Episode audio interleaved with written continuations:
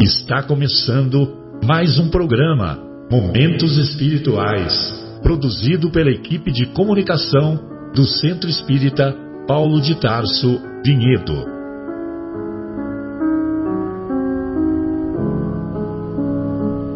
Se guardas contigo o estigma do sofrimento, indagando pela solução dos velhos problemas do ser e da dor, se percebes a nuvem que prenuncia a tormenta e o vórtice traiçoeiro das ondas em que navegas, vem conosco.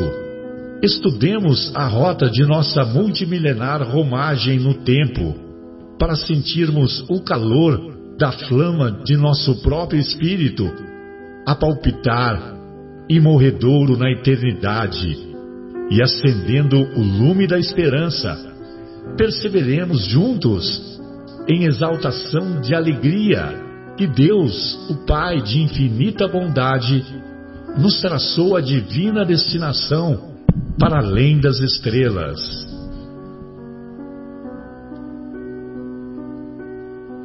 Uma boa noite a todos. Iniciamos mais uma edição do programa Momentos Espirituais. Hoje é, iniciamos praticamente, podemos dizer assim, um banquete espiritual, uma vez que com muita alegria, com muita felicidade, estamos na agradável companhia recebendo os amigos é, Jaime, Jaime Ribeiro, a sua esposa Catarina, o nosso querido Luiz Saigusa. O Jaime e a Catarina são de Recife, mas já estão radicados aqui já há um bom tempo, né, Jaime? Verdade, na verdade, Marcelo. Boa noite a todos. É uma alegria estar aqui nesse programa que é um sucesso. Eu sou fã de vocês, né? Eu faço uma divulgação enorme desse estudo maravilhoso. E nós já estamos em São Paulo há algum tempo. Na verdade, eu morri, morei no Rio 15 anos. Saí de Recife já há bastante tempo e agora estou em São Paulo há quase 3 anos. Opa, já que maravilha. Um eu pensei que fazia mais tempo aqui em São Paulo. A Catarina tem mais tempo que está aqui. Ah, beleza. Muito bom. Estamos também na. O, o, nosso querido Luiz é que é aqui do, do ABC, né, Luiz? Do, de Santo André, não é? Olá, queridos ouvintes, boa noite, é uma alegria, uma satisfação muito grande estarmos aqui participando é, desse programa Momentos Espirituais, é isso? Exato. É, Para nós é uma, uma satisfação, uma honra estarmos aqui. Eu sou de São Paulo, né? Sou de São Paulo, a gente fazia o programa lá na rádio, a Rádio Boa Nova. É, fizemos o programa Entre Amigos durante 15 anos. Com a Paula Zamp, com a, Paula nossa, Zamp, querida Paula. nossa querida Paula Zamp, mas eu sou de São Paulo, moro, moro em São Paulo já há mais de 30 anos. Eu pensei que você participasse também daquela atividade lá em Santo André que o nosso querido Divaldo participa lá do... Do, do nosso querido Miguel de Jesus Sardano, né? E eu fiz parte lá do, do BFF, fiz parte, parte lá durante muitos anos. Eu que você era de Santo André. É, e a gente trabalhou como setembro, voluntário. É, exatamente, exatamente. Vai ser agora no final do, do, do, mês, tem aquele encontro fraterno lá na cidade de Santo André, na, na creche Amélia Rodrigues. Creche Amélia Rodrigues. É, eu acompanhei o Divaldo por mais de 25 anos, coordenando a equipe do livro né, do nosso querido Divaldo, e a gente teve essa, esse privilégio né, de conviver com o Divaldo durante tanto tempo.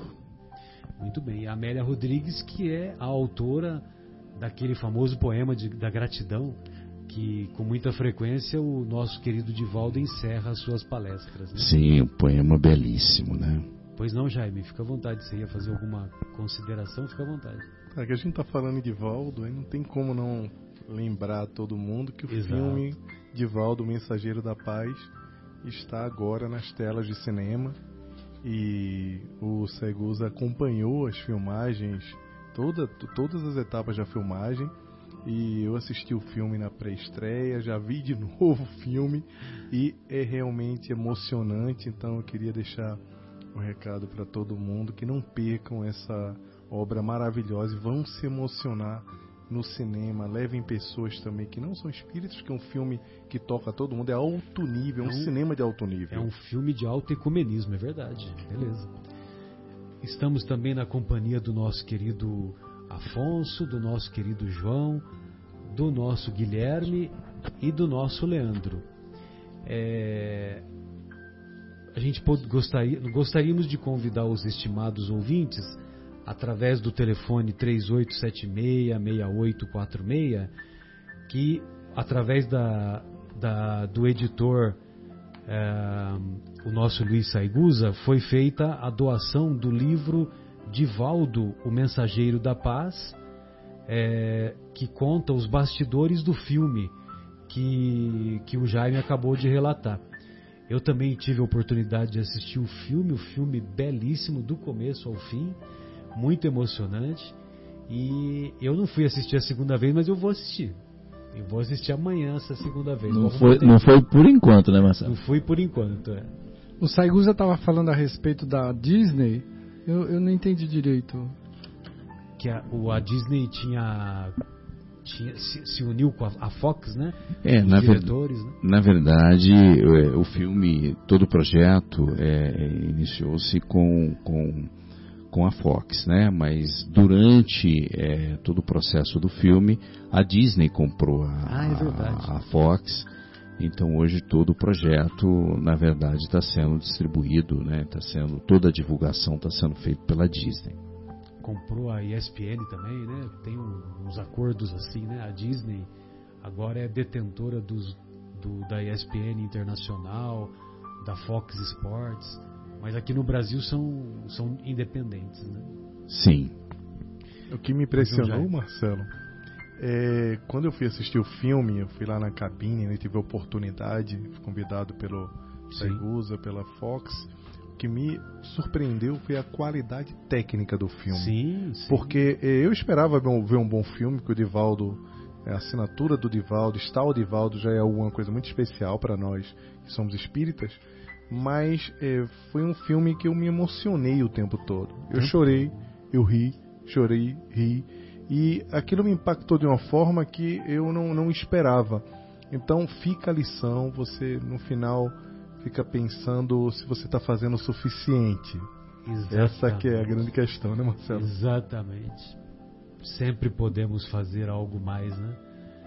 Como nos ensina aquela história que o Divaldo conta, aquela história do, do bombeiro Bill, né? Que é, é que agora não, não vou contar porque senão eu vou ficar, nós vamos correr muito tempo. Mas ô Luiz, como você acompanhou muito ou acompanhou todo o transcurso das é, das gravações, é, eu imagino que tenha ocorrido algumas manifestações mediúnicas. Você poderia contar para nós algumas delas é, para estimular os, os, leitores também a buscarem o, o livro, né, da Daniela Migliari, de Valdo, Mensageiro da Paz? É, teve sim. Tanto que na primeira semana de gravações, 80% do elenco e da parte técnica, todo mundo ficou doente. 80% ficou doente, meu Deus. Foi realmente assim, a gente percebeu uma tentativa das trevas no sentido de, de bloquear, de bloquear realmente o, o, o filme. Né? Então teve vários momentos, várias várias manifestações assim muito muito interessantes. Né? O filme realmente é, é um projeto belíssimo porque o roteiro foi muito inspirado, né? O Clóvis Melo eh, foi muito feliz no roteiro. É, o Divaldo queria é, que realmente fosse. No primeiro momento, ele não aceitou que fosse feito um filme é, da vida dele, né? Até que um dos companheiros, que é o idealizador do, do, é, do filme, chegou para o Divaldo e falou assim, olha, eu vou fazer o filme com ou sem a, a sua, sua, autorização. autorização né? E aí ele... Quem é na... esse idealizador? É o nosso querido Eduardo Girão, que hoje é senador da República, ah, né? O Eduardo Girão. Eduardo Girão foi ele que foi que começou tudo, né? Com ele que na verdade a, a é área do filme por, por, pelo Ceará. Pelo Ceará. Pelo Ceará. É, e é interessante porque o, o, Girão que começou todo esse negócio de filmes, né? Por, filmes espíritas. Porque ele que bancou, ele que teve a ideia de fazer o, o, o filme do Bezerra, do Bezerra, ele bancou o próprio bolso na sabia, época. Não foi dele, e aí depois os outros filmes. E que teve 300 mil, né? 300 é, mil pessoas. Foi um sucesso foi. pelo investimento que tinha sim. sido feito na época. Carlos ninguém, Vereza é, ninguém se falava em filme espírita. Sim, sim. Então tudo começou com ele. Então a gente dá graças ao nosso querido Eduardo Girão.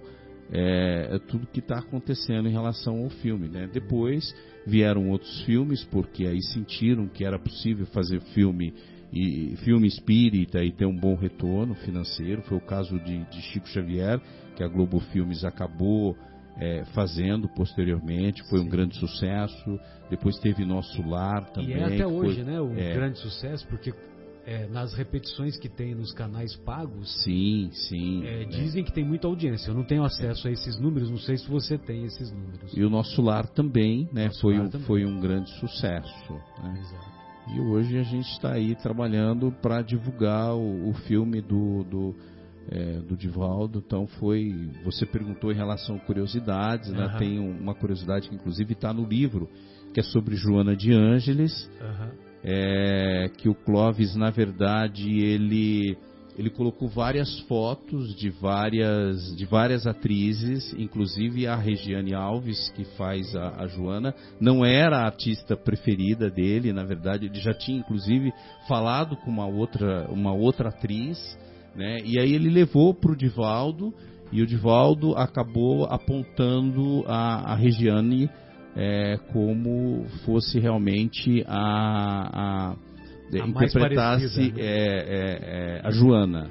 Uhum. E, e aí o, ele, né? É, e o Clóvis não se conteve, ele acabou misturando, pediu para um, um, uma pessoa no computador fazer algumas alterações, trocar de roupa, né, fazer trocar cabelo, tudo, e levou novamente para o Divaldo e o Divaldo acabou mostrando a própria a própria Regiane. Então foi uma coisa bem bem interessante. A gente estava falando do roteiro é, e o Divaldo ele queria que fosse é, não uma biografia, né, que na verdade não falasse é, do mensageiro e sim da mensagem, mensagem. da mensagem. e o Clóvis é, ele foi muito feliz, né, porque ele abordou exatamente isso. Ele abordou é, falando da mensagem, né? Você assistiu o filme, sim, né? Sim. Então realmente não é uma biografia, né? O, a gente tem ali aula de, de, de, uma reunião mediúnica que aborda muito bem como deve ser uma reunião mediúnica, né? Esse momento é,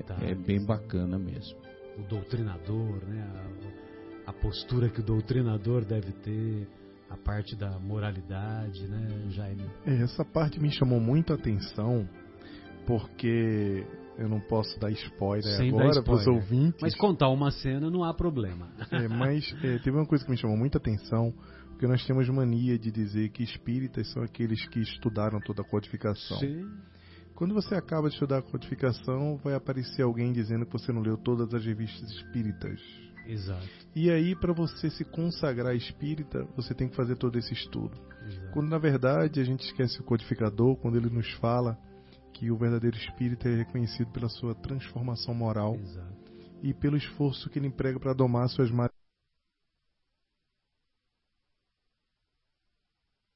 mostrando um espírita que nunca leu o livro dos espíritos, mas conhecia a doutrina espírita profundamente e ensinava por conta da autoridade moral.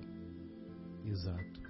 Pelo comportamento. Pelo comportamento, que é como nós conhecemos os espíritas, que às vezes a gente, quando vai falar em espiritismo, quando a gente vai falar é, no próprio evangelho, a gente é, não pode é, não pode separar o conhecimento, a sabedoria do amor. Emmanuel nos alerta com isso, a codificação toda nos alerta mas nós caímos no vício de achar que ser espírita é estudar o livro dos espíritos e a codificação profundamente, quando na verdade a gente sabe que o conhecimento ele só precede a sabedoria, como diz Emmanuel. E a sabedoria a gente só vai efetivamente adquirir com a convivência, como fala o nosso Humberto de Campos quando ele retira a gente da zona de conforto do, dos espíritos que têm o esclarecimento e para os evangelizados, evangelizados né? Muito bom. Você ia fazer algum comentário, Afonso? Fica à vontade. Na verdade, eu queria comentar com o Luiz Saigusa que nos encontros do, de Santo André, na creche Amélia Rodrigues, foram as oportunidades que eu pude ver o Divaldo, uh, através da psicofonia, manifestar. Do Titio Bezerra. Doutor Bezerra de Menezes, eu né? Eu nunca vi uma situação tão espiritual estando encarnado e observando do ponto de vista material. Foi um, foram situações comovedoras, né? indescritíveis. É, o momento é de tanta emoção, né? Que o Divaldo, na intimidade, é, uma ocasião ele narrou para gente é, que naquele momento, né, da comunicação do Dr. Bezerra, era como se é, o teto se abrisse, né, e, e descesse vários espíritos de luz e fosse fazendo tratamento é, assim, descendo aos milhares, é, porque a quantidade de pessoas realmente é, é, muito grande né, nesse evento, fica ali todo mundo né, muito juntinho, fica tudo apertadinho, é, porque a emoção toma conta, e você esteve lá, né, é, a gente começa a chorar sem saber o porquê, né, tal a, a emoção da presença do Dr. Bezerra e da espiritualidade amiga. Então ele narrou, era como se o teto se abrisse, a visão espiritual que ele tem deste momento é o teto se abrindo é, e os espíritos descendo e fazendo um tratamento é, em todas as pessoas que ali estão, estão presentes. A, a sensação que se tinha era do objetivo do nosso esforço então, tudo o que você está estudando e praticando, na verdade, está buscando conquistar um estágio é, que é semelhante àqueles instantes que nós pudemos ter o privilégio de vivenciar. Então, você diz: se é para alcançar isso, vale a pena. Todas as dificuldades e obstáculos são pequenas e, e desprezíveis para alcançar esse resultado porque foi, foram momentos realmente inesquecíveis.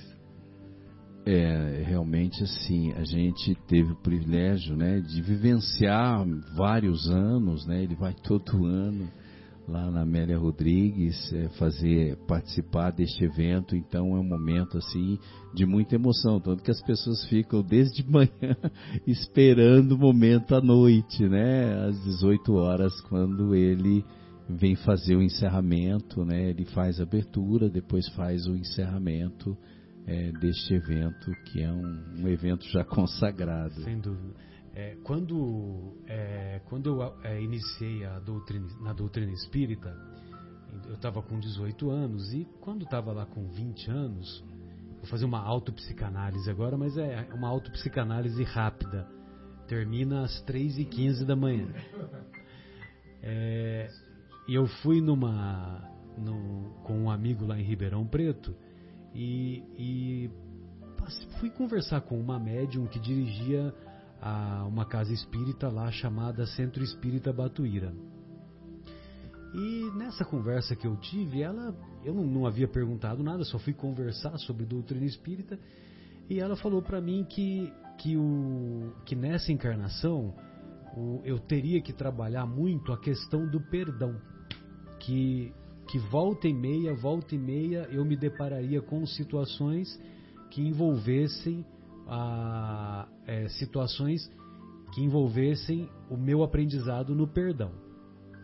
E, de maneira profética, isso se deu e continua se dando, né?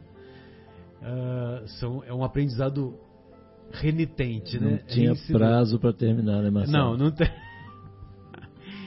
e, e aí, Lógico que isso foi muito marcante para mim, mas a gente é, entrei na faculdade, fiz a faculdade, aquela história toda, comecei a trabalhar e no início dos anos 2000 eu tive a felicidade de escutar quatro CDs do tio Divaldo e eu contei essa história porque o nosso querido Afonso estava lá e eu imagino que o nosso Luiz também. E esses, esse conjunto de quatro CDs, que você está acompanhando ele já faz 25 anos, né, Luiz? É, nós tivemos oportunidade, é, faz mais tempo, porque já faz acho que uns 10 anos que a gente não acompanha, né? Sim. Eu acompanhei durante 25 anos. Durante 25. 27, 28 então, anos, você, mais pegou ou menos. o auge né, desse período que eu, vou, que eu vou dizer. E aí então, ele, ele, ele gravou em CD, é, que agora, como tem a internet, fica disponibilizado, né? mas na época era mais os CDs, do, daquele conjunto chamado Perdão e Auto Perdão, né? Eu não sei se vocês já ouviram esse conjunto. Esse evento foi realizado no Hotel Hilton no ano de 2000. 2000. E você estava lá? Foi eu que produzi, inclusive. Foi você que produziu o CD. e o nosso Afonso assistiu. E, e, esse CD foi tão impactante para mim. Eram quatro CDs, quatro era um CDs. conjunto, um box, né, com box. quatro, quatro e, CDs. Perdão e, e auto perdão. Exatamente. E eu, eu só sei que aquilo foi o, a, a, um esclarecimento assim tão marcante para mim que que a, a lição do perdão ficou modéstia às favas, né? Modesta a parte ficou é, como eu comecei a praticar com mais intensidade, então eu tive essa oportunidade de desenvolver essa, ou de, de dar andamento ao desenvolvimento do perdão, ah, graças a esse conjunto de CDs que para mim foi um divisor de águas, entendeu? E é, foi sensacional, vocês estavam lá, né? Eu imagino o que é você estar no mesmo ambiente que o Divaldo, porque ficam três dias, né? Era uma sequência de três dias, sexta-noite. É, começava sábado, na sexta-feira, sexta, sábado, né, e terminava domingo, no na domingo na hora do almoço. Então, era um evento bem bem marcante. bem marcante mesmo. Era em torno de 400 pessoas, né? Todas as pessoas ficavam hospedadas no hotel, no, hotel. Né? no mesmo hotel. Aí e, tinha as atividades. Sim, à noite fazia o evangelho, né? Fazia o evangelho na sexta-feira à noite e aí depois tinha atividade, sábado, o dia todo, o Divaldo, né, direto. Divaldo online 24 horas. É, foi, então era realmente um, encontro bem bacana. E, e, e, você realmente lembrou bem, é, é um clássico esses Esse quatro do, CDs, quatro né? CDs, né? Quatro CDs e eu tenho esses quatro CDs. e está disponibilizado no YouTube também. Ah, é? Está disponibilizado. É, isso eu não sabia. A gente, você tem acesso. Nesse evento eu tive a oportunidade de ter contato com a Sueli Calda Schubert, que também estava presente, o Deluca, que estava presente também, e tantos outros. Você estava lá? Estava lá. Estava? Olha só. 19 anos. É, devia ter umas quatro umas, umas 400 pessoas, né, aproximadamente. Eram 400 pessoas quando o Hotel Hilton ficava na Avenida Ipiranga. Agora já nem tem mais, né? Tem mais. Agora já está na Marginal Pinheiro. Era exigência da Joana que todos ficassem hospedados. Na época eu morava em São Paulo é, nós também morávamos em São Paulo e ficávamos hospedados no hotel. Mas era um evento um maravilhoso. Era, muito especial, né? Era, e foi, a energia do Divaldo é, fantástico. tem toda a razão o Chico de, de chamá-lo de trator de Deus, porque ele é uma potência, é uma coisa incrível a disponibilidade, a jovialidade dele. Há, há 18 anos atrás, é isso? É, foi há 18 anos, anos atrás, atrás. É, 19 anos atrás, foi no ano ele de 2000. Não era jovem, ele já era um idoso, mas muito energético, recebendo e falando com todos. Uma delícia, foi um evento muito gostoso. Bem, e, e essa experiência foi marcante para mim, como também eu imagino que para o nosso querido O Vencedor, Jaime é uma palavra de origem hebraica que significa Iacovo e também Jacó, já que o J não existe no hebraico. E é, só existe o I, mas como foi aportuguesado, virou J. E Iacovo significa o vencedor. Por isso que nosso querido Jaime, como foi marcante a experiência, essa experiência do perdão para mim, eu imagino que também para você foi marcante é, essa experiência do da obra que você é, produziu recentemente, intitulada Empatia. E achei muito bacana o que você escreveu para mim, né? Que a empatia vai modificar o mundo. E eu gostaria de fazer o link com o capítulo de hoje que nós estamos estudando, que é o maior mandamento, amar o próximo como a si mesmo. Embora nesse capítulo não esteja a parábola do bom samaritano, e o samaritano, tomado de compaixão por aquele homem, por aquele homem que, que foi largado na estrada, é, tomado de compaixão, ele tomou a iniciativa e foi lá e cuidou dele. Então, o maior mandamento, amar o próximo, empatia, acho que tem muito a ver, né, Jaime? Então eu gostaria que você é, fizesse as suas considerações. Você tem 30 minutos para falar, sem problema nenhum. Pode terminar até amanhã, né? Bem, é, toda vez que a gente vai falar de empatia e espiritualidade, me vem à mente os dois grandes, dois grandes ensinamentos do Cristo. O primeiro deles, amar o próximo como a si mesmo. E depois ele levanta o sarrafo, ele fala, tá fácil para vocês, e coloca mais os vossos inimigos. Sim, não é? sim. Já é bem difícil a gente amar Era o próximo dar o como salto a si de mesmo. 4 metros, né? Aí depois ele passa para Pra oito 8 logo. 8 metros. Oito Exato. logo de uma vez. Exato. É, mas eu falo que a empatia é uma palavra cristã que não está escrita nos evangelhos. Sim, sim. Porque a vida de Jesus, a vida do Cristo, ela foi até muito maior do que as suas próprias palavras. Toda a vivência, esse contato com os samaritanos, com era uma sociedade muito fragmentada do ponto de vista espiritual religioso. E por conta dessa segmentação, não era uma polarização como é hoje, que as pessoas se excluem por polarização, naquela época eram vários polos. E Jesus ele transitava entre todo mundo. E quando a gente entende o conceito da empatia, a gente compreende que mesmo sem a gente conseguir ainda amar o próximo como a si mesmo, porque o amor é um sentimento muito sofisticado, como diz o nosso amigo Rossandro, né? Sim. O amor para acontecer, antes de acontecer o amor, precisam outros sentimentos ocorrerem para poder o amor efetivamente acontecer, Se instalar. se instalar. É, e você não podendo amar ainda, você já pode exercitar sem se colocar no lugar do outro. Então, quando você compreende que o outro é diferente, tem uma perspectiva diferente, você consegue, talvez não amar ainda, mas consegue respeitar. E o respeito é o primeiro passo para nós alcançarmos o perdão. Então, tem uma facilitação para o caminho evolutivo, que é a gente fazer esse exercício de se colocar no lugar do outro. Eu acho que essa é a grande é a grande é, é o grande link entre a espiritualidade, entre o evangelho e a palavra empatia que não está escrita lá, mas está vivida. Sem dúvida. E é mais ou menos o que o nosso querido é, samaritano fez, né? Que ele foi tomado de compaixão, ele se colocou no lugar do outro. Né? O, o conceito de empatia é sobretudo isso, né? É você colocar-se no lugar do outro, é sentir o que ele está sentindo e a, a partir daí Agir. agir.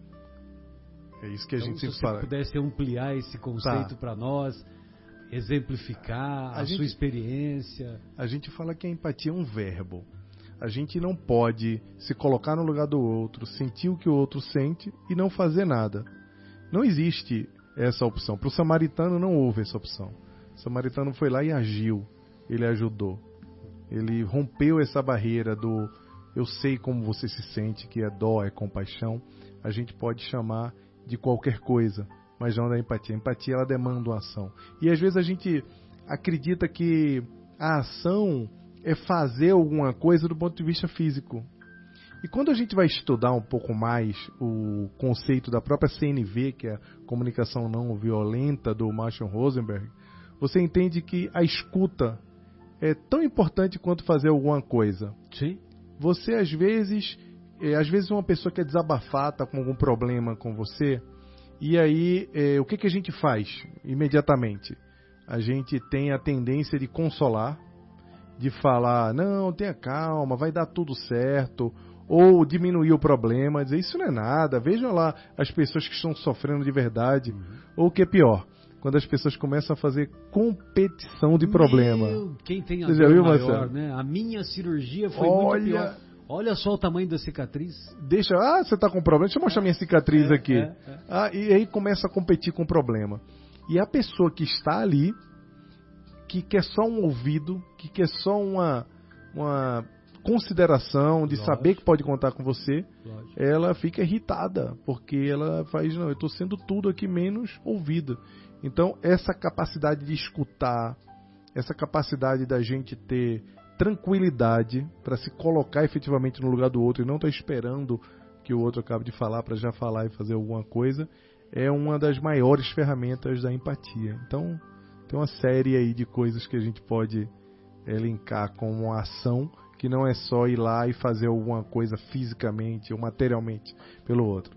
Às vezes a escuta, às vezes a presença é muito importante. O acolhimento, né? O acolhimento. O, o interlocutor sentindo-se acolhido.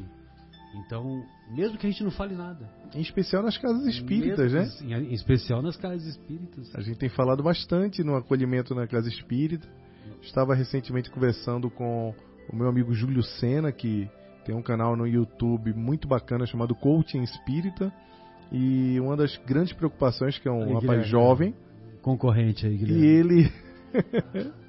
Não, ele é bem bacana e ele estava bastante preocupado com essa questão do acolhimento, porque volta naquela história que nós tivemos recentemente, que nós achamos que uma casa espírita bem orientada é uma casa espírita que tem um trabalho sério, doutrinário sério, ou que faz um bom trabalho voluntário, mas o que a gente precisa muitas vezes é que tenha um acolhimento, que exista uma relação entre as pessoas. Então, um trabalho sério, um estudo doutrinário sério. Se não houver acolhimento dentro da casa, e houver tudo isso, a casa está fracassando no seu propósito de polo de transformação do mundo, transformação de ser um, um, um elo de Jesus com as pessoas. E ouvir é tão tão simples, né? Não, não, a gente não tem que pagar imposto, não tem que gastar nada. É só a gente, é só nós darmos-nos de um pouco mais de nós mesmos, da nossa atenção para o nosso interlocutor. Eu me lembro daquele livro é, Como Fazer Amigos e Influenciar Pessoas, é, do Dale Carnegie, que é um livro que é muito muito utilizado principalmente pelos políticos.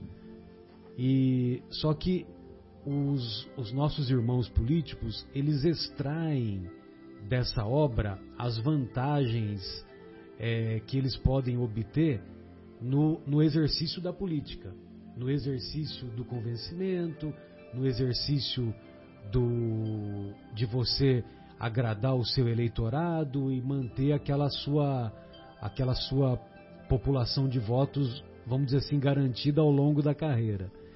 Tanto é que ele ensina que você tem que estar sempre sorrindo. Imagine você, sempre que você vê um político, principalmente diante das câmeras, quando que ele não está sorrindo? É isso me é, Exatamente. Pois não, Jair. Isso me lembrou o deepfake. O deepfake é uma tecnologia nova que pega imagens das pessoas e transformam o semblante da pessoa para fazer com que ela é, simular uma fala dela que não é verdadeira. Você vai ver lá o, o rosto falso, do Marcelo. Falso profundo? É, é, um, é, uma, é uma terminologia que é usada para. Uhum. É, você pega uma imagem de uma pessoa qualquer, em especial eles pegam de celebridades, colocam um novo discurso, colocam uma nova, uma nova uma fala e, e aí você não sabe se efetivamente aquela pessoa falou Olha aquilo assim. ou não. Por que, que eu lembrei disso? Porque a Catarina faz isso no, no, trabalho dela de marketing? Você não faz isso não, né, Catarina? Ah, bom. Não faz, né? O, isso me lembrou, o, o deepfake ele tem uma correlação muito grande com o que você está falando, porque a gente já vem falando sobre o, a importância da inteligência emocional, a importância das habilidades humanas para lidar, dos soft skills para lidar com as pessoas, em especial no trabalho e nas relações, como o próprio Dale Carnegie traz, mas imagine um grupo de pessoas ou pessoas que começam a simular que dominam essas habilidades para obter vantagem. Exato. Então a gente traz aí uma possibilidade das pessoas fazerem de contas que se importam com pessoas, fazerem de conta que dominam essas habilidades humanas, quando a gente sabe que o que importa é o que efetivamente é, é genuíno. passar a imagem, né? Eles querem passar querem a passar imagem, imagem. para iludir, né? Na, na, verdade são vendedores de ilusões. Exatamente. São vendedores de ilusões. Marcelo. Pois não, João, fica à vontade. A hora que, a hora que o Jaime comentou essa questão aí do, dos centros espíritas, né, do relacionamento, me lembrei do. Até outro dia a gente comentou aqui, né?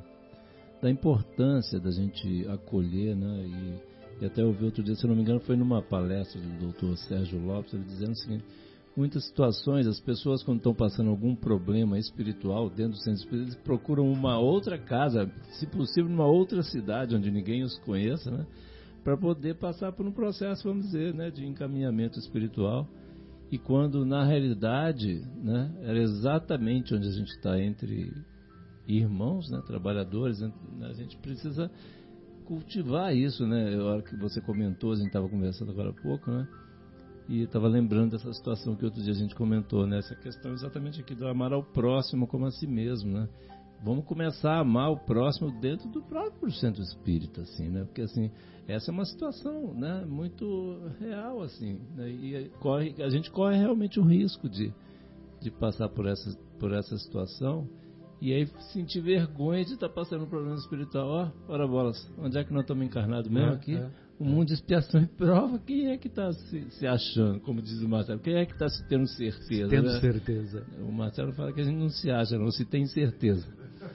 Então, assim, a gente, é, para a gente tirar essas máscaras, né, Jaime, e aproveitar e cultivar esse, esse verdadeiro, esse amor fraterno, de verdade mesmo, sincero, sem, sem máscara, e acolhendo, porque com certeza nós sabemos a quantidade de, de fragilidades que nós temos, né? Quantas vezes por dia a gente faz besteira, toma decisão errada, né? A hora que a gente bate a cabeça no travesseiro à noite, Quantas vezes a gente errou naquele dia só, né? E por que que o nosso irmão que está junto trabalhando, espírita ou não, né? Por que que não tem essa essa possibilidade? Por que que nós não vamos acolhê-lo, né? Se é, se a gente já tem todo esse conhecimento. Então, aí eu estava lembrando dessa questão quando você abordou isso aí, eu acho muito importante. E aí, é, o, a, essa uma palestra que eu assisti esses dias aí, né? O palestrante estava comentando isso aí. E quanto é, olha, que doloroso isso, né? A gente sentir, a gente está lá, tal, só que da boca para fora, igual você acabou de dizer assim. Só, será que a gente está realmente buscando atender ou é só para, né? Faz de conta, como diz o outro, me engana que eu gosto, né? É, eu, eu, eu falo às vezes, eu falo bastante isso nas por onde eu tenho passado, porque é um recado importante. Nas minhas andanças. Nas minhas andanças, porque nós somos especialistas em receber pessoas. Nós recebemos pessoas com problemas espirituais, problemas psicopedagógicos, problemas. É, todo tipo de problema que. Às vezes, as pessoas estão necessitando de comida ou, e etc. Mas na hora de acolher as pessoas que convivem com a gente, a gente tem dificuldade ainda. A gente precisa com, começar a exercitar um pouco mais internamente os nossos, as nossas pregações. Por exemplo, no, na instituição que eu faço parte, é, uma das características que me chamou muita atenção e que me fez eu me vincular quando eu cheguei a São Paulo, que é o núcleo kardecista Antônio Pereira de Souza, que fica em Perdizes, é, foi o acolhimento. Não é a 3 de outubro? 3 de outubro é a Catarina ah, que Catarina vai 3 de outubro. Vai, 3 de Nós somos de duas instituições. Né? São próximas. São próximas. É. Você vê um casal que cada um, cada um frequenta uma instituição, mas tem uma é. história por trás disso. Ah, legal. É, Qual é a história? Tem uma história. Não existe acaso nesse negócio aqui, né? É verdade. Foi um, uma questão de agenda mesmo, uma agenda que atendia muito melhor o, o Antônio Pereira de Souza ele tinha um, o dia que estava disponível para o estudo você. e etc foi mais fazia mais sentido para mim E acaba que é na terça-feira também, o que tem lá no 3 de outubro é o que é o desenvolvimento mediúnico, estudo e prática da mediunidade, que é o que a Catarina faz. São duas instituições maravilhosas, Sim. mas o, o Antônio Pereira me pegou pelo acolhimento, pelo pela afetividade, pela forma como eles lidam com as pessoas. E eu acho que é muito importante isso, porque quando a gente está na instituição que acaba o trabalho e todo mundo sai correndo, parece aquele desenho animado dos Flintstones que dá, o, dá a hora, todo mundo sai correndo porque o dinossauro gritou lá que é a hora de largar, a hora do almoço, né, que sai lá para comer. Não, não, parece que não funciona muito, que a gente precisa do convívio, né? O gostoso é isso aqui, ó. É a gente aqui entre irmãos conversando, trocando experiências. Saigusa saber que estava com Afonso não sei quanto tempo é, e estava no mesmo lugar. E, e, isso é que é bom, porque a gente precisa se fortalecer bastante. Por isso que a convivência é tão importante na casa espírita e a gente precisa ficar de olho nos irmãos que estão dentro de casa também, porque todos nós temos problemas, todos nós temos dores e precisamos nos apoiar. Eu acho que é bem importante isso. É, e o, o, o próximo, um dos próximos mais próximos são os nossos irmãos que convivemos nas casas espíritas. E o outro conjunto de próximo mais próximo é dentro do, da nossa própria casa, da dentro do casa, nosso próprio lar. Da né? nossa casa. E dentro da, da, da, da, casa espírita, inclusive, tem uns que são os mais críticos, sabe quais são? Os dirigentes, né? Porque, por exemplo, ele fica lá naquela, vamos dizer, naquela posição e eh, as pessoas ficam achando que eles não têm problemas. Claro que tem. Né? Muitas vezes muito maiores, porque eles são focos de, de ataque do, do pessoal que, que não tem muito. Que não, que não quer o nosso que progresso. Que não quer que a coisa funcione igual, né? O Luiz ele acabou de falar agora aqui. 80% que, do que, 80% filme. 80% do pessoal do filme ficou doente, quer dizer. Então, assim, são, o pessoal vai atacar. Existem né, faculdades do outro lado, né, universidades onde o pessoal aprende como atacar, né? Então a gente achar que não existe, vamos dizer, não existem forças contra, isso aí é, né, é ingenuidade, né? E esses nossos queridos, os, os nossos dirigentes, os diretores da casa, presidentes da casa, né? Essas pessoas merecem, né? precisam muito das nossas orações diárias, né? Diariamente a gente lembrar e, e pedir energia, pedir a Deus pra, por cada um deles, não é? Jaime, eu queria fazer uma colocação e uma pergunta. Marcelo falou a respeito da, da parábola do samaritano, você comentou, mas tem uma mensagem do Emmanuel que estende a, a compaixão e a misericórdia além do. Ele, a gente não sabe, o, a vítima, qual era a posição dele, o Cristo eh, não, não relata mas assim, ele era o ferido, o que foi espoliado. Mas o Cristo estende essa compaixão a todos os outros participantes, ao doutor da lei, ao sacerdote, que tendo o conhecimento não estendeu a ação e que eles também eram merecedores da nossa compaixão. E, e aí eu, eu, pergunto com relação à empatia. É, será que o fato de nós estendermos, uh, trocarmos de lugar, com os que chegam na nossa casa espírita com problemas sérios, é, socialmente visíveis.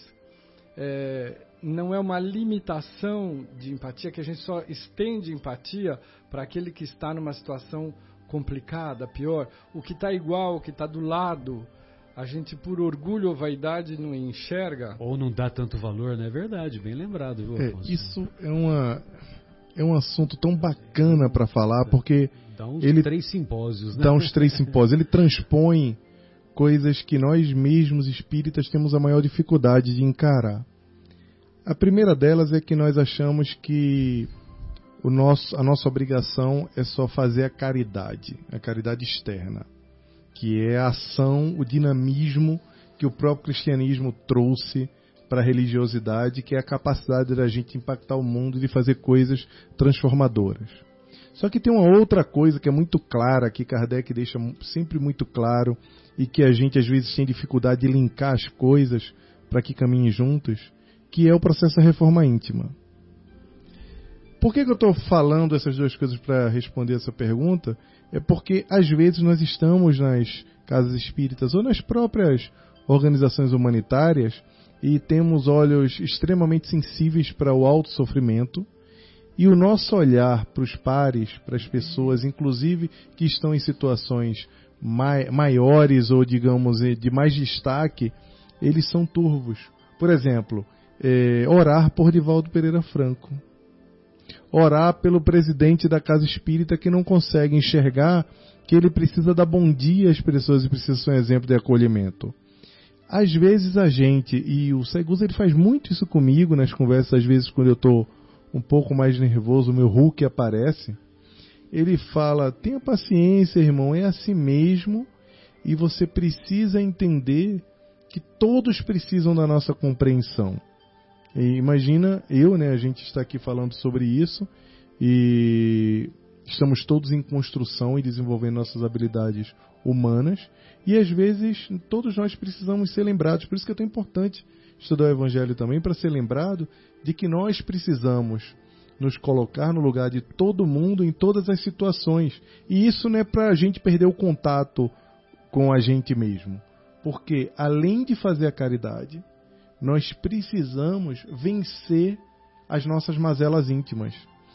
E às vezes a gente acha que só está fazendo o bem, que funciona mais ou menos como esmola, porque é uma ação externa, já está atendendo dirigente da casa espírita que acha que está tudo funcionando beleza, que está fazendo lá as ações humanitárias, que está tudo bem, mas quando o jovem chega na casa espírita, ele não recebe o acolhimento, ele é mal visto, ele não tem espaço.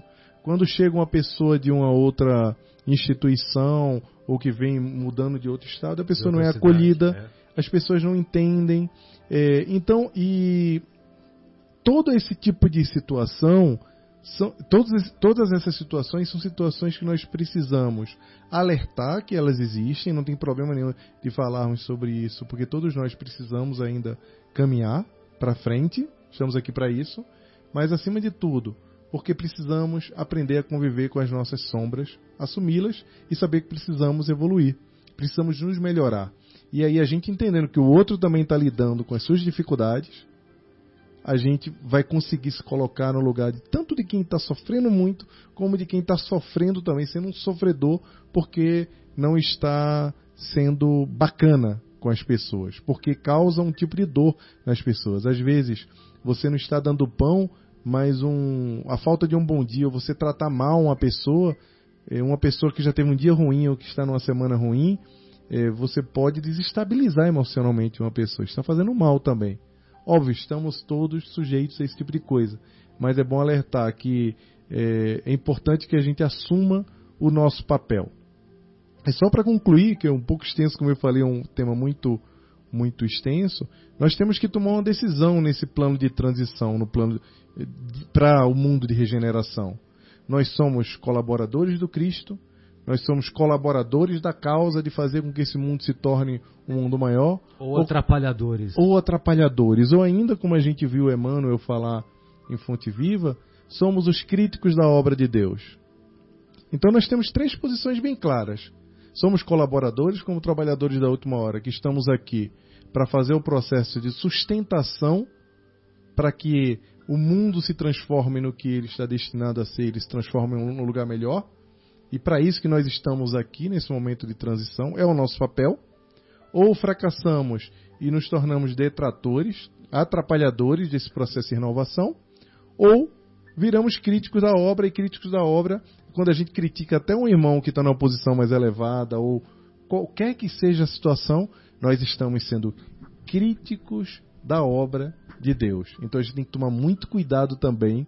É, o capítulo da maledicência, né, Cátia, que a gente estudou, é muito importante a gente entender que a fonte gente precisa viva, né? assumir né? do fonte, fonte viva, viva, a maledicência. A maledicência. Precisamos assumir o nosso papel na transformação de regeneração e a gente viu isso no Boa Nova no, no primeiro capítulo no estudo da semana passada. Semana passada. Enquanto Augusto estava lá imperando, fazendo todas as transformações, as coisas tinham tudo para dar errado, que era o imperador doente e etc. E ninguém entendia porque aquela era foi uma era consagrada como era de Augusto, mas ninguém compreendia que é o processo de sustentação espiritual na terra naquele momento da chegada do Cristo era muito importante. Nós somos os sustentadores da mensagem do Espiritismo para a transformação do mundo. A gente só precisa tomar um papel. Qual é o nosso papel? Colaborador? Crítico da obra de Deus? Ou detrator da transformação para a nova era. Sem dúvida. Pois não, João, fica à vontade. É, muito bem, muito bem. Eu, assim, eu estava lembrando que assim, às quintas-feiras a gente tem trabalho mediúnico aqui na, na capela. E aí nós, Os, Tem uma unidade do Centro Espírita é, Paulo de Tarso, nós temos duas unidades. Uma lá no Jardim Itália, na entrada da cidade, próximo de onde estávamos, e a outra unidade é na esquina aqui de baixo, na é. Rua do Café. É, Isso, eu mostrei para eles ali. Aqui. E aí o, e o João é, participa ativamente das atividades aqui e às quintas-feiras tem a mediúnica. E essa mediúnica acontece cada uma, né? João? É emocionante, emocionante. Então, é um prazer enorme participar. E aí, nas, às quintas-feiras, a gente manda sempre uma mensagem, veio uma mensagem para a gente dar uma dica falar, não se esqueçam que é muito importante. Todos os dias a gente tem que se manter equilibrado, mas hoje, muito especialmente, a gente precisa se manter equilibrado. Então, e aí toda quinta-feira eu mando uma mensagem né, de lembrete, né, pra gente, para mim e para os colegas trabalhadores. Aí ontem veio a mensagem 102 do Pão Nosso, não vou ler, só vou só, só comentar rapidamente, que a lição 102 do Pão Nosso é Nós e César. Nós e César, é bem acalhado. Então é não e, e o que ele, o que o Emmanuel, eu não tinha lido essa mensagem, eu ou já tinha, não me lembrava, mas assim, ele é, comenta a passagem, né? Jesus respondendo disse-lhes: Dai pois a César o que é de César e a Deus o que é de Deus, em Marcos, né? É, e aí no final, né, depois dele explicar tudo aqui, eu vou deixar todo mundo no suspense para a gente ler o Pão Nosso, né, a lição 102, ele diz assim, que todos aqueles governantes, que o César, hoje em dia, o César são, representa os nossos governantes, né, o Estado, né, que a gente diariamente mete o pau, falando português bem claro, né, a gente quanto a gente fala mal dos políticos. Né? Fazemos né? críticas ásperas. Exatamente. E aí ele fala, ele conclui assim o seguinte: se pretende, só vou ler a conclusão para a gente notar assim essa questão do amor ao próximo. Né? Se pretendes viver retamente, não des a César o vinagre da crítica acerba. Ajuda-o com teu trabalho eficiente no sadio desejo de acertar, convicto de que ele e nós somos filhos do mesmo Deus. Olha que coisa legal. a gente esquece que os políticos também, também, são filhos de Deus, como nós. E a gente só fica metendo pau todo dia, não é? Então, assim, olha que reflexão para a gente é, dar uma mudadinha de, de posição. Não, não são só os nossos amigos que são filhos de não. Deus, os nossos opositores. Também. E como pois diz não, o, o, o, Haroldo, o Haroldo comentou outro dia numa, numa palestra que ele falou assim, estava comentando o seguinte, que é, que nós somos imortais. E, inclusive, aqueles que a gente não gosta também são imortais. Então, a gente precisa trabalhar esse negócio. A gente precisa que a gente vai se encontrar do outro lado lá. É que vai demorar esse relacionamento. Então, vamos aproveitar e vamos é, começar logo isso aí. É mais ou menos o encontro do Silveira com, com o André Luiz lá em é. Nosso Lar, né? Mas não, Jaime, você ia fazer um comentário? Fica à vontade. Não, foi muito pertinente essa, essa mensagem, é. porque conversa com que a gente falou. Tu, tudo é obra de Deus. Eu sei que é muito difícil, às vezes, exercitar, porque às vezes o César não agrada muito o, a, os nossos ideais de é, é transformação é, é do mundo. O César, inclusive, ele mexe com uma coisa que é, que é imposta, né? que é o imposto. É. imposto, pois é. Mas é, é importante a gente encontrar vibrações suficientes para ter um pouco mais de resiliência com as transformações. Tudo tem um porquê essa mensagem do a maledicência casa muito com do Fonte Viva, Fonte Viva, né? Fonte Viva que você falou. Casa muito com essa outra do Pão Nosso, que por sinal já caiu no nosso evangelho no lar, o Pão Nosso. O Rossanto chama de Pau Nosso. Pau Nosso. né? Pau Porque nosso, cada mensagem, pancada, é, né? cada mensagem que a gente abre, Vixe Maria. Tem hora que a gente lê duas vezes, fala, peraí, vamos ler de novo no evangelho mas é de fato é importante a gente fazer esse exercício e deixarmos de ser só humanitários, deixarmos de ser só as pessoas que atendem quem está na miséria, para poder se associar e fazer a transformação que o mundo precisa efetivamente. E temos, é, nesse contexto que a gente falava agora há pouco, do, os próximos mais próximos, né? da Casa Espírita, um, um pouco antes de, de nós começarmos as atividades, no nosso encontro agora há pouco, você falava, e agora eu me esqueci, né, do tripé para manter a casa espírita em harmonia, né? É a convivência e o estudo, o estudo o, a convivência e a assistência, né? E o trabalho assistencial. Trabalho assistencial, é, a tanto gente, espiritual quanto humanitário, né? Vamos a gente fez até uma casinha é, para representar isso e apresentou lá no Cimesp, lá na Casa dos Humildes. Aproveitar até para mandar um abraço pro pessoal da Casa dos Humildes lá em Recife. Ah, que bacana. O Bruno Eles Tavares. o Cimesp? Não, quem organiza são os nossos queridos amigos Mário Jorge, Mário Jorge Júnior, que são do Seara de Deus, lá no Janga, em ah. Paulista. O Mário Jorge, é o Mário Jorge que tem aquela história emocionante que ele estava para morrer e foi no, no, foi no Chico e o Chico falou: Olha, você acha que você tá querendo, que você vai morrer, mas eu, você tem que ter um. É, mas eu não sei se, se, se, Jesus quer que você morra, não. e, e aí ele acabou se recuperando. Eu não sei se teve uma doença assim que ele emagreceu muito. Ele era muito. É um cara muito alto, forte.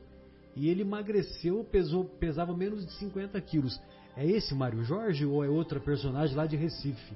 Você se lembra? Sim, é o Mário Jorge, inclusive ele faz um trabalho da pomada do vovô Pedro. pomada do vovô Pedro. E foi graças à pomada do vovô Pedro, né, que, que ele, ele, se, se curou, que ele se recuperou. Se você puder contar essa E história, hoje ele promove o CIMESP porque é através do recurso do, do deste congresso que é realizado, né, todos os anos, que eles produzem 100 mil pomadas, pomadas do vovô Pedro. Pedro por ano. Legal. Então é um trabalho, é um compromisso que ele assumiu para ele, né, que ele faria essa produção e é a doação, né, que ele que ele faz aí é, como gratidão à recuperação dele através da pomada do vovô Pedro. Sensacional. Ele é Tarsila, né, Luiz? Ele é Tarsila. E a esposa dele, que é uma pessoa também incrível, uhum. e o Mário Jorge Júnior também são é, que é o são filho pessoas dele. que é o filho deles que fazem um trabalho incrível e isso mostra é uma instituição que fica lá no Janga, uma instituição relativamente pequena, mas que faz um proporciona um evento para Pernambuco do porte do Cimestre, um evento que já tive a alegria de participar da segunda edição seguida agora, porque morando aqui é, é fica um pouco mais difícil, mas é um trabalho incrível que eles fazem. E tem 4 mil pessoas lá, né, no evento? São 2.500 é pessoas. Ah, por conta de espaço mesmo, que ah. não cabe mais, mas ah, é, porque ele é feito no te Teatro Guararapes, e não cabe mais do que 2.500 pessoas, se não me falha a memória. Perfeito. Esse ano teve também um evento, o ano passado teve um evento jovens, esse ano repetiu, teve quase 500 jovens. Ou seja, é, a comunidade espírita pernambucana é muito ativa. Sensacional. Eu, eu queria só comentar vontade, que a pomada do vovô Pedro foi recebida psicograficamente pelo João Nunes Maia Sim. após uma visita a um, um hospital de Hansen. E o espírito que se identificou foi o Franz Anton Mesmer, que ele passou essa receita dessa pomada que serviria para diversas situações de pele, inclusive. Uhum com a condição de que ela fosse sempre distribuída gratuitamente. gratuitamente. E até hoje as nossas a maioria das casas espíritas distribui essa pomada que tem feito um prestado um serviço maravilhoso. maravilhoso. Nos anos 80, você estava lá, você ia também lá no Ô Luiz, você ia também lá lá em na casa do Miguel Serdano ou só depois, um pouquinho depois? Foi depois de 1985. 85? 85. Então você vai se lembrar que no, na década de 80 e a década de 90 é, tinha nós tínhamos é, nós tínhamos o, o, esse trabalho que era realizado por muitas casas espíritas lá do ABC. Eu digo porque eu estava lá nessa época, né? E era muito comum as casas juntarem aqueles aqueles é, tubinhos de, de filme de, de fotografia. É, exatamente, exatamente. E aí então, a gente pedia para juntar esses tubos e, e, é lá que colocava o conteúdo da pomada, né? Sim, né? E hoje realmente é um custo, é, é um investimento alto, né? Sim. né? Por isso que precisa sim. fazer, promover esse evento que é o Cimesp, para através do recurso do Cimesp, né? Reverter isso é, é, através da para a pomada, né, a Exato. produção da pomada, que é um trabalho belíssimo, né? Inclusive o dia da produção, tudo é uma Exato. coisa bem bacana, sob o ponto de vista espiritual, é, é fantástico mesmo. Esse trabalho é um trabalho meritório. Muito bom. Bem, então nós. É... Ah, pois não, João. Não, eu só queria Vou... aproveitar é, e mandar, mandar. Não, na realidade eu queria mandar um abraço para o pessoal de Recife, que eu estava vendo aqui, eles falaram o sotaque aqui pernambucano, morei em Recife, eu fui lá trabalhar em Recife, colocar em operação o metrô de Recife lá, né, foi um prazer enorme. E aí tô vendo eles falarem aqui, né, o Jaime, o sotaque aqui pernambucano aqui, tô sensacional, né? Falando do Janga, né, eu tô morrendo morrendo de saudade. É, e também e... o meu querido Luiz aqui do lado aqui, a gente era vizinho lá em São Paulo, não sabia que morávamos é... pertinho lá, né? Legal. É, então, mas o, o, o você falou que o, o Jaime saiu do Recife, mas o Recife não saiu dele, né? Eu também, eu saí de São José do Rio Pardo, mas a, o São José do Rio Pardo não saiu de mim. Pois não. É, quando, toda vez que eu vou me apresentar, tive em algumas cidades, é, diversas cidades já, que a gente passou fazendo trabalho da divulgação da doutrina, inclusive Chicago e outras cidades, é, eu sempre faço muita questão de, de começar dizendo Jaime de Recife que bacana. Começar falando que sou de Recife, porque eu passei muito tempo no Rio de Janeiro e às vezes as pessoas têm, você vai perdendo um pouco de sotaque, as expressões idiomáticas, a forma como fala. E as pessoas confundem não por conta de um bairrismo que é característico do pernambucano, mas por uma questão de, é, é de raiz mesmo, de falar, ter orgulho da terra que sim, sim. nasceu, que é, então eu tenho muita alegria de ser pernambucano e ter participado também do movimento espírita. O rio mais belo que há tempo. é o que atravessa a minha aldeia. É verdade. É, Se bem que Tolstói. eu amo o Rio de Janeiro, tá? Eu sou, eu sou um apaixonado pelo Rio de Janeiro. Hoje, para você ter ideia, eu quando tenho feriadão, essas coisas, quando eu estou de folga, quando eu penso, o primeiro destino que eu penso em é, para me deslocar é porque depois de tantos anos no Rio de Janeiro virou como se fosse a minha casa mesmo. Eu tenho família lá e etc. Uhum. Mas o amor por Recife é. é Mas você não, não, não, pensa como o nosso querido Guilherme, que considera que o melhor lugar de São Paulo é o aeroporto, não, né? Não é isso, não. não né, eu não posso, eu tenho tantos amigos de São ah, Paulo, pessoas tô, tão tô, queridas. Eu tô brincando com ele. Para eu não vou falar. vou falar o que Bussunda falou Rio, isso uma não. vez, você lembra? O Bussunda falou isso uma vez, aquele do Caceta e Planeta. Ele falou: ah, o melhor lugar que eu acho São Paulo é o aeroporto, né? Porque ele vinha aqui para ganhar dinheiro, aí na hora de voltar é que era o melhor momento. é. Bom, pessoal, então acho que é, para encerrar, nós encerramos então essa nossa primeira hora, que nós estamos fazendo um pouquinho diferente é, por causa é, do, de, de recebermos os amigos. Mas isso não significa que é, nós não podemos contextualizar. E então nós vamos fazer essa nossa primeira pausa musical, convidando os estimados ouvintes que tem um livro aqui que foi oferecido pelo, pelo editor, nosso querido Luiz Saigusa, é, Divaldo, o Mensageiro da Paz, que está sendo ofertado para aqueles que ligarem para 3876 6846. O primeiro que ligar. 3876-6846. 019 o código. Tem 20 de todo lugar agora, internacional. Mais uma vez, o telefone é 019 3876 6846. E já voltamos à, à nossa pausa musical. Terá a música Andanças em homenagem às andanças que o nosso querido Jaime tem feito por aí com a nossa querida Beth Carvalho.